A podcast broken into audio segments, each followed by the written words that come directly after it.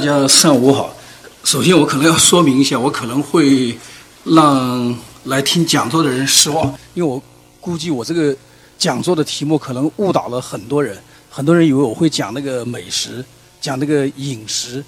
呃，但是很惭愧，实际上我对美食真的是呃没有什么研究，而且我自己对吃是非常不讲究，非常简单。呃，而且我相信在座的很多朋友在美食方面应该比我更专业。呃，但是为什么我还是呃想来跟大家分享这么一本美食的书呢？主要的原因是我觉得这本书特别呃有意思，特别有意思。还有一个，我觉得这本书假如放在中国文化这个背景当中的话，就是说它还是会给我们很多呃启发。当然，就是说。对我来说，对我这样的一个长期在那个书斋里的人来说，我觉得这本书，呃，给我一个触动，就是说，实际上你看，我们讲了那个孔子啊，讲呃庄子啊，讲那个什么《金刚经》啊这些东西，讲了很多那个大道理，但最终你看，人每天就是我要面对的就是一日三餐嘛，就每天我还是要吃饭，就最后你看，我每天要必须要面对吃饭这么一个这么一个最基本的，你不吃饭就会死掉。我好像想了一下，好像。在我们的生活当中，在我们一生当中，好像基本上所有的事情你都可以不去做，它没有关系，你不会死掉。你可以甚至不工作，不工作我可以讨饭了，我也能活活下去。但是你不能不吃饭，就是说，只有好像不吃饭这件事情是非常非常，就是非常非常致命，就是很致命的。你不吃饭的话，他会饿七天，好像是不是？医学上好像是饿七天，是不是就要出现那个生命危险？最后一定会被饿死。所以吃是一个非常重要的东西。所以中国人讲，就说“民以食为天”嘛。所以就是说，我觉得吃这个东西是可能是，呃，最具有这种世界性的一个语言。好像吃这件事情把全人类共同，我觉得就是说，哎，连接在一个一个点上，就所有的人都是要吃饭。他一定要是吃饭的，就是说，所以这个我我觉得是吃是特别重要的一件事情。所以它可以，呃，而且呢，好像我们最形而上的这种文化，最终一定是落实到吃这个层面。所以我是觉得，呃，为什么讲这个很重要的原因？我觉得就是把这本书放在中国文化这个语境当中，哎，我们可能会对那种像儒家的东西、对佛教的东西、对道家的东西，会领悟更深。所以我是基本上是从中国文化这个大大的这么一个背景来理解这本书的。那么这里讲到就是我自己有一个这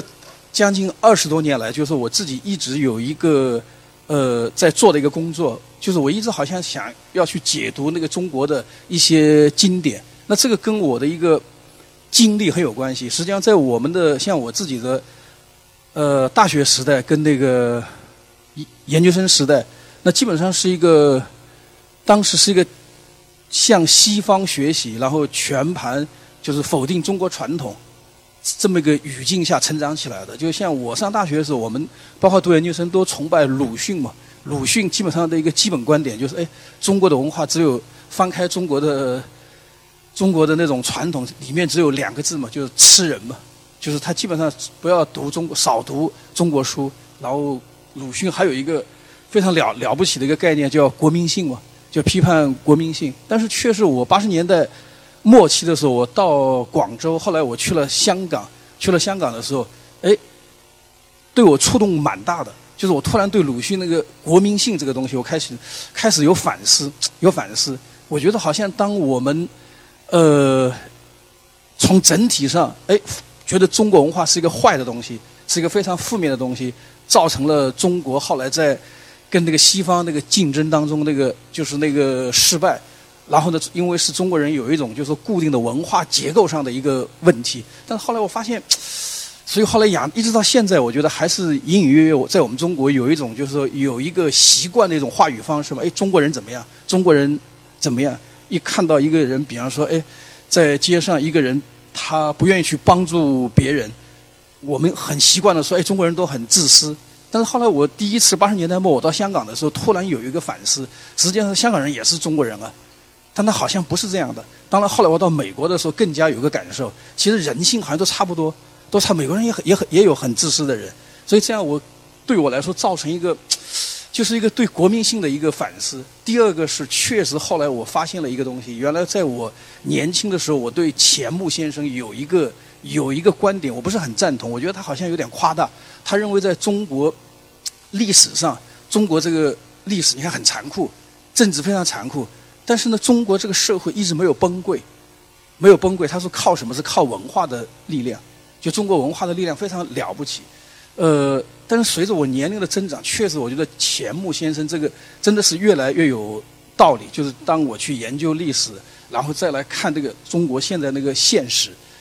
呃，后来我经常回回忆起我在大学时候读的一本书，但这个书当时我也翻了一下，也不以为然。就是那个英国有一个哲学家叫罗素，罗素写了一本非常有名的书叫《中国问题》。中国问题，当时二零年的时候，他就罗素当时就来中国，来中国就是来，呃，做了大概有一个月的一个讲座。那么当时像那个胡适啊、鲁迅啊这些人都希望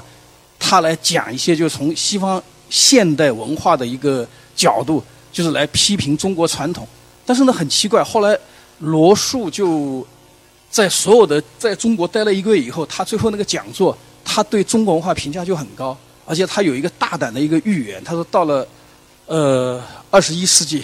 他说，假如中国人既能够保持他的文化，但同时他说又能够向西方学习现代的科学知识啊，这样，哎，他中国这个这个国家会非常了不起。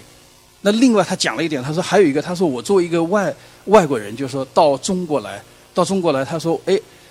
对中国人的生活艺术，他说感受非常深刻。他说：“几乎他发现，他说我周围那些西方人，只要在中国待一个月，哎，都会喜欢这里的生活。因为中国人，他说这个民族太热爱生活了，就是他那种生活艺术，讲美食，你看，讲那个整个那种园园艺等等等等。那这个这个后来我重读罗素这本书的时候，给我印象特别深刻，特别深刻。一个确实我们可能要重新去呃理解中国文化，还有一个是确实我觉得我们要呃。”哎，中国人我们一直很忽略的，就中国人好像那个生活，你看，因为我们经过文革嘛，完了以后，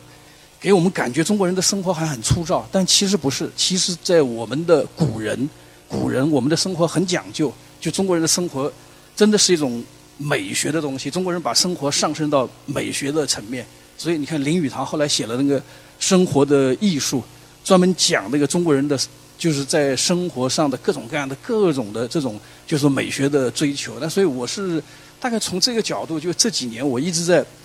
就是一个是解读那种中国那种经典，还有一个这两年我特别关注那种就呃中国典籍里面这种讲生活艺术的书。那第一本我写了那个就是我们解读了那个《藏物志》嘛，就是明朝的一本书，讲怎么样装。布置那个房间啊，怎么样讲那个家具？那第二本是就《三家清供》。那《三家清供》这本书，我觉得是特别，呃，因为是讲那个，它是讲那个美食的，所以我觉得好像跟我每个人都有关系。但是呢，它跟我们现在看到的那个菜谱是非常不一样的，甚至跟我们现在很多那个美食的这种，呃，旅行啊，包括我现在看的那种就是一些网红的视频节目都不太一样，都不太一样。那所以，我我是特别愿意跟大家来分享这么一本书，然后通过这本书可能会了解，哎，从前我们中国人是怎么吃饭的？你看，我们中国人从前中国人他是怎么生生活的？所以就是说，首先我觉得还是简单的介绍一下《三家清供》是一本什么样的书。呃，《三家清供》这个书，我觉得它是在南宋，它这个作者是出现在南宋。那这里面我要特别讲一下，就是。南宋这个时代，包括北宋，在整个中国历史上，我觉得是非常重要，非常重要。就是我们，呃，我们现在经常讲中国文化，但中国文化它不是一个铁板一块，它是一直在变化当中。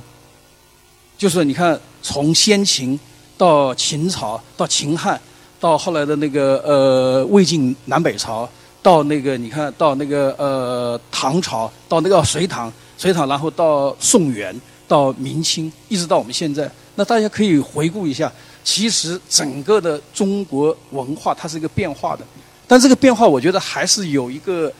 呃，就说它是有一个脉络的，有一个脉络。这个脉络就是我觉得非常重要的一个什么呢？一个是，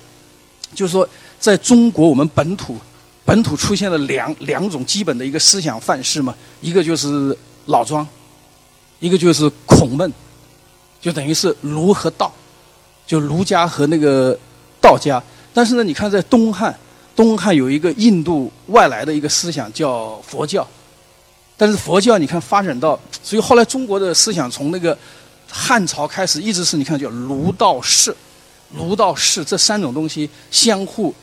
相互怎么说呢？相互它有一些呃细微的冲突，但是相互融合，相互融合。这里讲到这里，我突然想起来，就是说，呃，儒释道这三个概念其实是最早是一个广东人叫摩子嘛，东汉的时候，他第一次把儒释道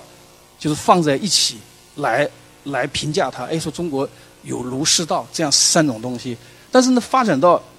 发展到那个宋朝的时候，发展到宋朝的时候，实际上基本上是中国文化，我觉得有一个很重要的一个标志，就儒释道合流了，儒释道合流了。实际上到后来，你看王阳明那个心学，到明代的时候，就王阳明心学，王阳明心学基本上是一个儒释道的，有儒家的，有那个道家的，有那个佛教的东西。就王阳明本身的经历，你看他先是去求道嘛，后来是修佛，后来是放弃了道和佛，后来是相信就皈依那个呃，完全是相信那个儒家。但是他的儒家，你看很多人认为，像那个包括钱穆先生认为他是叫禅宗化的儒家。甚至是道家化的那个儒家，所以就是说，这个是我觉得这个脉络就是说非常呃明显，呃，所以就是说到南宋的时候，基本上中国的文化，我觉得是它形成了一个就以儒释道为核心的，就那么一种哲学，那么那么一种思想方式，包括那么一种就是生活态度，就是到一直到现在，我甚至觉得好像我们每个中国人里面内心啊都有儒家的东西。但是呢，也有道家的东西，好像也有那个，呃，也有那个佛教的东西。这三个东西好像中国人是经常是混合在一起的。那这个是一个。那还有一个呢？我觉得中国的，呃，社会一个从政治上来说，也是可能是南宋的时候是最好的。就是中国的政治蛮奇怪的，就是说，呃，大家可以回顾一下，其实从孔子开始，从孔子开始，甚至我就。一直到清朝，中国的知识分子，你看写文章，中国的知识分子写文章，一般一般都是发牢骚。孔子那个时代，他也是感叹，他说世风热下，呃，整个社会风气很败坏。那他怀念，你看他怀念什么时候？你看怀念那个周文王时代，怀念那个三代，你看怀念那个中国认为是周文王那个周文王时代是一个非常一个就是一个非常就是一个理想的一个一个社会。状态尧舜时代就是就是怀念。那后来你看到了秦始皇统一中国之后，有一个现象，我觉得特别值得我们关注。秦始皇统一中国以后，你看了从汉朝开始一直到清朝，我自己留意了一下，在这段从那个汉朝到呃清朝，在中国历史上文化人称赞秦始皇的只有一个人，就是李治，他曾经称赞过秦始皇。那其他所有人都是，都是批判秦始皇的，都是认为秦始皇把整个那个中国那个社会搞乱了，就是乱了天际。就是陶渊明，你看那个呃叫《桃花源》里面写写的嘛，叫“去淫事乱天机”嘛，啊，他怀念，你看都是，所以中国后来有一个词叫避秦啊，避秦就是逃避那种秦朝这种暴政，所以我要另外去找一个桃花源。你看这个，一直到后来那个，你看王阳明。都都是这样的，都是你看王阳明写那个，都是把所有的社会的呃，就是那种现在那种就是风气不好啊，这种很邪恶啊这种东西，源头都是追溯到秦始皇，认为秦始皇把中国搞坏了，所以他就是有一个呃，又有一个非常什么奇怪的一个东西呢？中国实际上就刚才我讲到秦穆先哦钱穆钱穆先生，他为什么说中国文化的力量真是太了不起了？他的一个意思是什么呢？你看。中国实际上从秦始皇开始一直到清朝，就是政治都很腐败，就大家可以看，可以去读一下历史，基本上很少有好皇帝。实际上，啊，每一个时代你看，每一个时代那个皇帝基本上都是要么残暴，他要有有能力的话就很残暴，然后没能力就是昏庸，然后都是你看太监，尤其是那个明朝，你看太监当道，然后都是小人当道，然后基本上那个，呃，就贪官特别多。啊，整个就是他整个那种官僚制度就特别盛产那个贪官污吏。但是呢，很奇怪，他说中国这个社会，他还是在你看，他还是在那种比较，就说呃，在就是没有那个就是没有崩溃，他总是在向这个好的一个方向在在在在成长，而且最主要，他整个社会秩序好像还是比较稳定的。他为什么呢？他说：“哎，钱穆先生就有一个观点，他说靠中国人自己这个自中国人自我约束，中国人每个人你看呢，就算你那个政府他说失控了，在那个他举了很多例子，政府失控了，但是老百姓他自己还是会你看，他就凭良心啊。中国人是是没有宗教，他说中国人是没有西方那种宗教，但中国人都很信崇拜良心，讲良心啊。他说中国人是没有西方人这种法律啊，但中国人讲道理啊。”他说中国人总是跟你讲道理，所以中那这个是中国文化的一个非常就特别有意思的一种东西啊。他最后你看一个你再乱，他说再打仗，但是到了一个偏僻的农村，但这帮人他很他很讲这种道德规范，很道德规范。那这个他说是中国文化的一个一个一个力量。所以你看中国的历史等于你看从秦朝到汉朝一直到清朝，要么你看到被外族侵略，他总是遭遇被外族侵略嘛，从那个。西晋的时候被那个五胡十六国，你看被那个北方那个少数民族给灭了，所以我们汉族人后来就逃到那个江浙嘛，一直在一直在东晋的时候，基本上你看那个你看那个王呃王羲之啊，你不知道有没有看过电视剧那个《琅琊榜》啊？就是当年你看从中原逃到那个江南的贵族，他总是那个北望北望中原，到了长江边就要流泪。你看他为什么？他总是想想要回去，想要打回去。当然到一直到现在也没打回去，就是说，啊，就是说后来后来你看整个东晋几百年，就后来就回不去了，回不去。后来你看那个王羲之啊，包括王导这些人，本来他的祖籍他的籍贯都是河南呐、什么山东啊、陕西啊这些地方，哎，后来就改成是我们浙江的了。他干脆说我把户口也改了，就是王羲之就变成浙江绍兴人了。其实不是的，其实这这帮这帮人原来都是中原的那个贵族嘛，他后来回不去了。啊，就是回不去了。每次你看，一个是后来是你看宋宋宋朝以后是元朝嘛，就是元朝又把中国灭了，灭了以后又大批人又汉人又往南下，所以广东这个地方很有意思。所以我我是觉得广东是特别有意思的一个地方。广东为什么你看那个呃中国的传统保留的特别好？它的一个很重要的原因是从秦朝一直到我觉得一直到清朝。每次你看那个王朝更替的时候，尤其是我们那个汉，就是汉民族的那个政权被外族灭掉以后，哎，大量的汉人都躲在广东，躲到广东。所以有时候你看我去那个呃梅州啊，去潮州啊，就是很偏僻的一个地方，你会发现很奇怪，这个村里面他居然把中国的古代的一些东西保留的特别好。他因为因为这个地方原来在古代很偏僻，它成了一个我自己后来把它。下了个定义，岭南好像成了就是中国文化的一个避难所，啊，它保留的特别好。但另外，它又是像，它像那个朝向大海，所以那个广东人变成一个在中国人里面是最保守，但同时又最开放。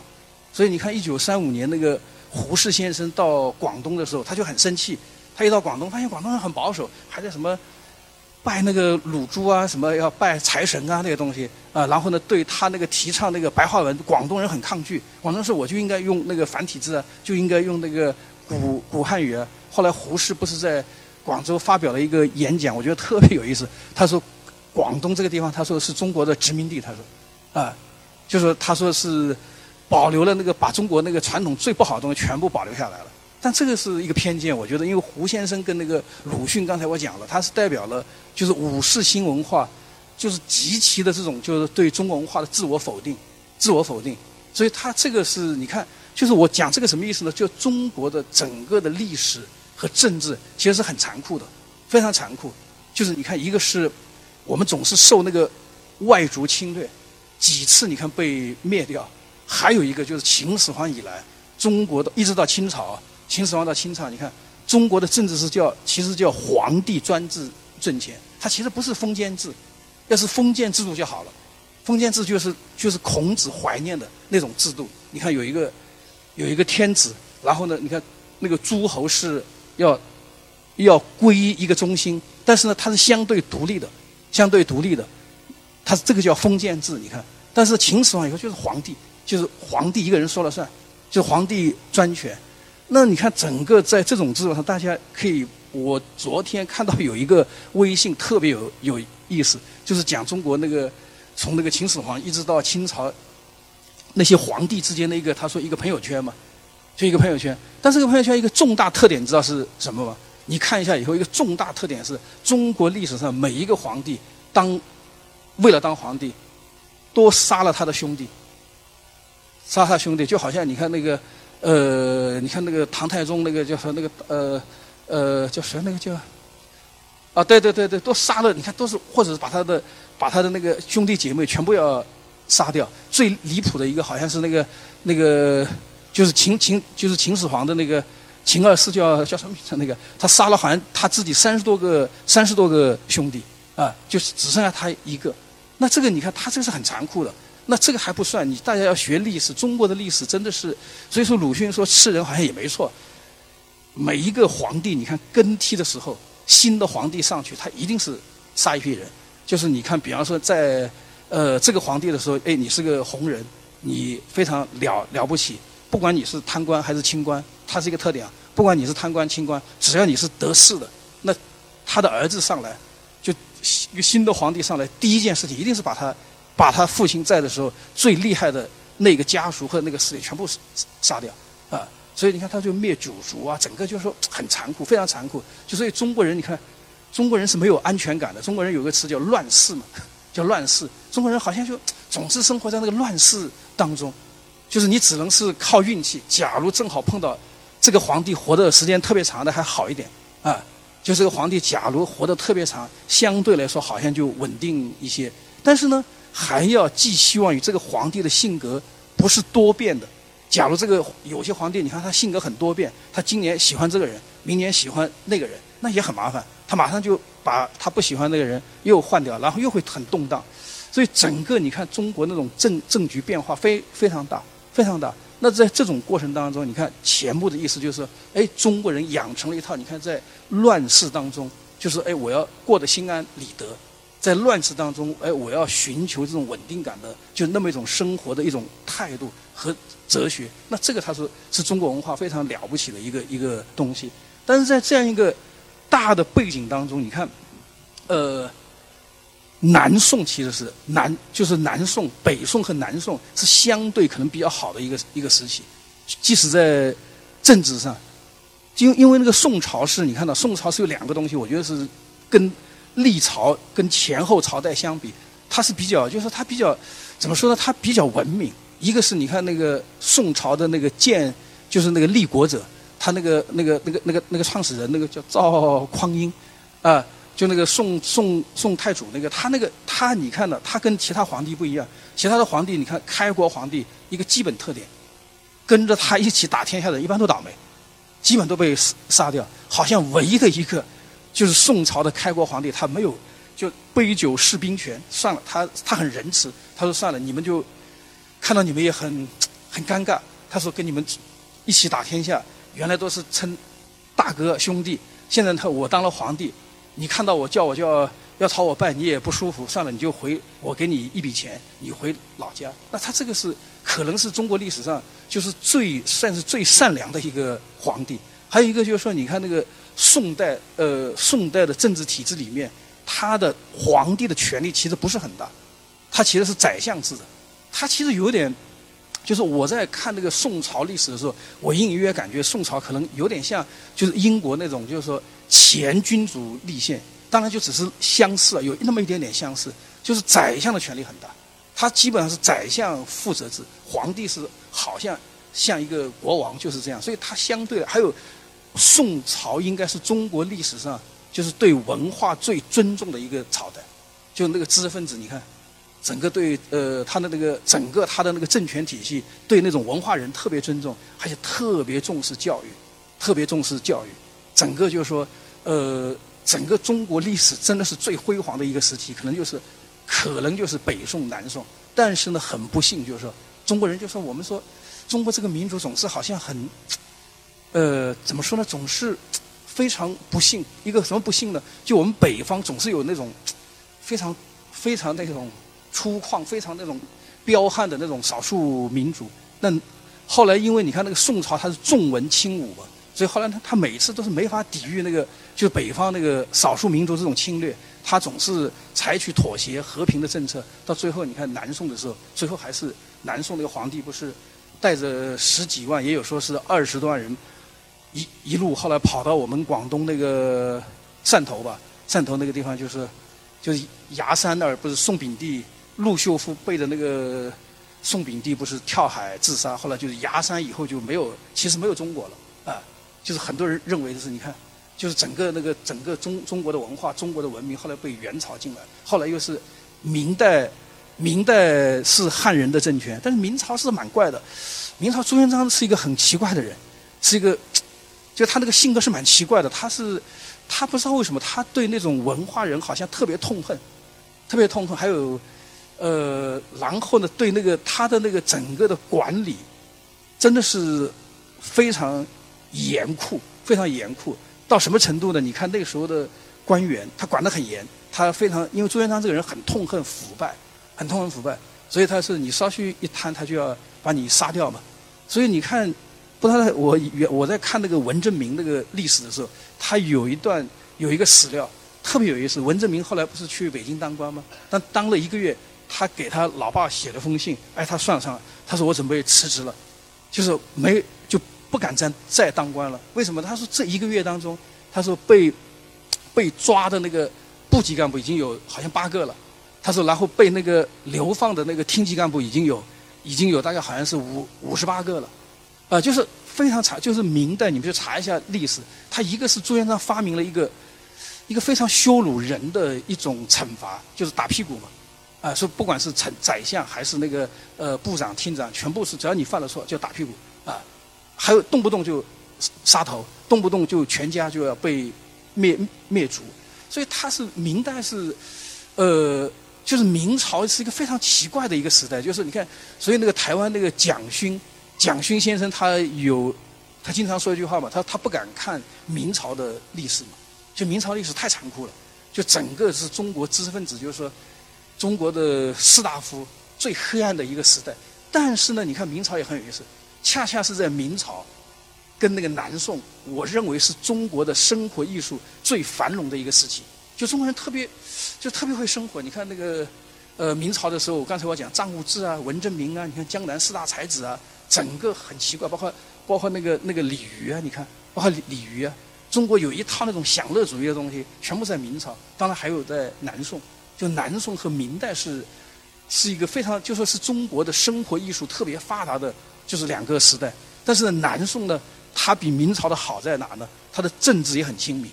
所以南宋是一个中国人非常就是怀念的一个时时代。所以说说，南宋大家可以回想一下，你看那个整个那个两宋时期，中国的文化这种明星，真是就是说，真是